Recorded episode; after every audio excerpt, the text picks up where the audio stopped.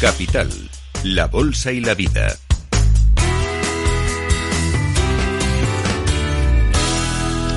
Y ahora en Capital Radio, análisis de la noticia económica de la mañana, la encuesta de población activa que ha traído malas noticias.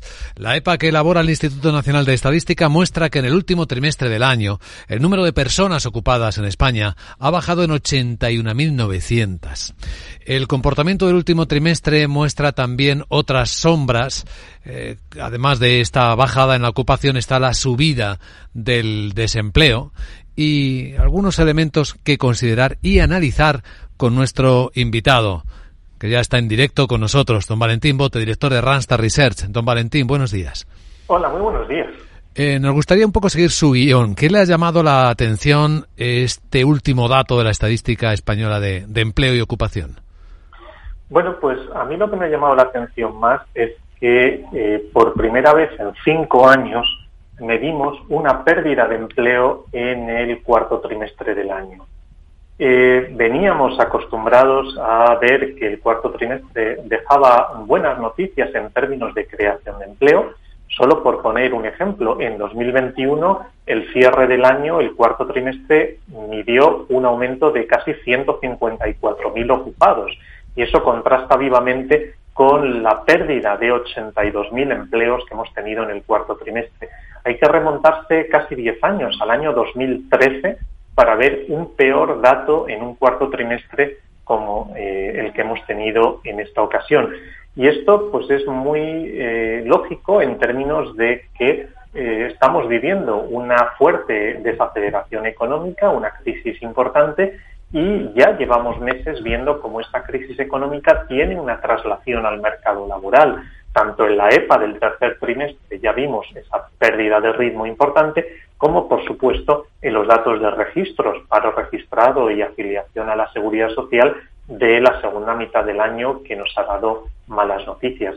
Por tanto, este es quizá para mí el dato más, más llamativo, que se complementa, por supuesto, con el aumento que ha experimentado el paro de eh, casi 44.000 personas en este cuarto trimestre. El dato sería peor, don Valentín, si no se, creas, no se hubiesen creado 20.000 empleos públicos, porque el sector privado ha destruido realmente 102.000.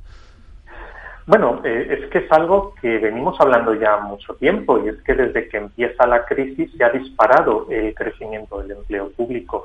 Eh, antes de la pandemia, el empleo público estaba en el entorno de los 3,2 millones de personas, un poquito menos, y ahora eh, estamos en récord histórico en estos momentos claramente por encima de los 3,5 millones de ocupados. Es decir, que eh, estamos hablando de que eh, desde el inicio de la pandemia el empleo público ha crecido en unas 300.000 personas y esto es algo que desde luego no ha pasado en el sector privado. En el mismo trimestre de este año pasado, el, cuarto trimestre, el que estamos analizando hoy, pues el empleo público ha, ha crecido notablemente, mientras que el empleo privado ha caído en más de 100.000 personas.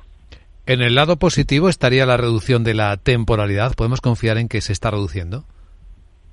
Bueno, eh, la temporalidad se está reduciendo en términos estadísticos, porque al prohibir el contrato por obra o servicio, una actividad que era mm, una actividad económica que era de naturaleza temporal, estamos obligando a que las empresas la ah, registren laboralmente con un contrato indefinido. Por lo tanto, estadísticamente, claro, estamos mejorando, pero al final, si eh, la campaña de recogida de la aceituna pues dura X días, pues dura X días y si eh, lo estamos contratando con un contrato indefinido, estaremos muy contentos con la estadística, viendo esa reducción de la temporalidad, pero la actividad económica que hay detrás esencialmente no ha cambiado.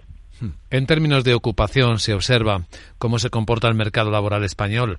Llama la atención que aumente la ocupación en agricultura cuando baja fuerte en servicios, en construcción o en industria, ¿no? Sí, sin duda eh, vemos que, el comportamiento pues eh, ha sido eh, llamativo en, en, el caso de agricultura. Es cierto que bueno hay alguna campaña agrícola importante en el, en el trimestre, pero eh, sin duda eh, esperábamos esa pérdida de empleo en, el sector servicios, pero desde luego no tan importante como, como se ha registrado. Yo creo que es una mala noticia el que, excepto en agricultura, el empleo haya caído en todos los sectores de la economía española, tanto industria como construcción como servicios, y eh, estamos hablando ah, de un trimestre desde luego muy negativo, pero en términos interanuales también vemos una gran debilidad del empleo, aunque todavía registre crecimientos positivos, pero una gran debilidad sobre todo en industria y construcción. También llama la atención, no sé si a usted, don Valentín, lo rápido que están desapareciendo autónomos de España. 35.000 menos en el trimestre. Son más de 111.000 los que han desaparecido el año pasado. Efectivamente, el, el año pasado se ha cerrado con 279.000 empleos nuevos en España y todos exclusivamente vienen del ámbito asalariado, que ha crecido en casi 400.000, porque hemos registrado una pérdida de 111.000 trabajadores por cuenta propia en el conjunto del año 2022 y aquí desde luego pues eh, indica que bueno ese impulso que los autónomos siempre aportan a la economía eh, pues con, con ese esfuerzo individual de poner en marcha una actividad económica pues se está desinflando y eso pues yo creo que, hay que interpretarlo de manera siempre preocupante. ¿Algún detalle más le parece significativo de los datos que acaba de publicar la estadística? Pues eh, mencionar que como era totalmente esperable, cerramos el año 22 eh, con una pérdida de eh, trabajo temporal al prohibirse el contrato por obra o servicio que daba empleo a 1,4 millones de personas, pues hemos visto que en el conjunto del año 22 el número de asalariados temporales desciende en torno a 1,2 millones de personas, mientras que crecen esos asalariados indefinidos, pero ya hemos comentado que al final lo, importante es que la actividad sea indefinida o sea temporal. El contrato que se ponga pues es eh, menos importante y también estamos viendo, como hemos comentado en otras ocasiones, pues una mayor mortalidad de esa contratación. Don Valentín Bote, director de Randstad Research, gracias por compartir este análisis en Capital Radio y buen día. Un placer, como siempre.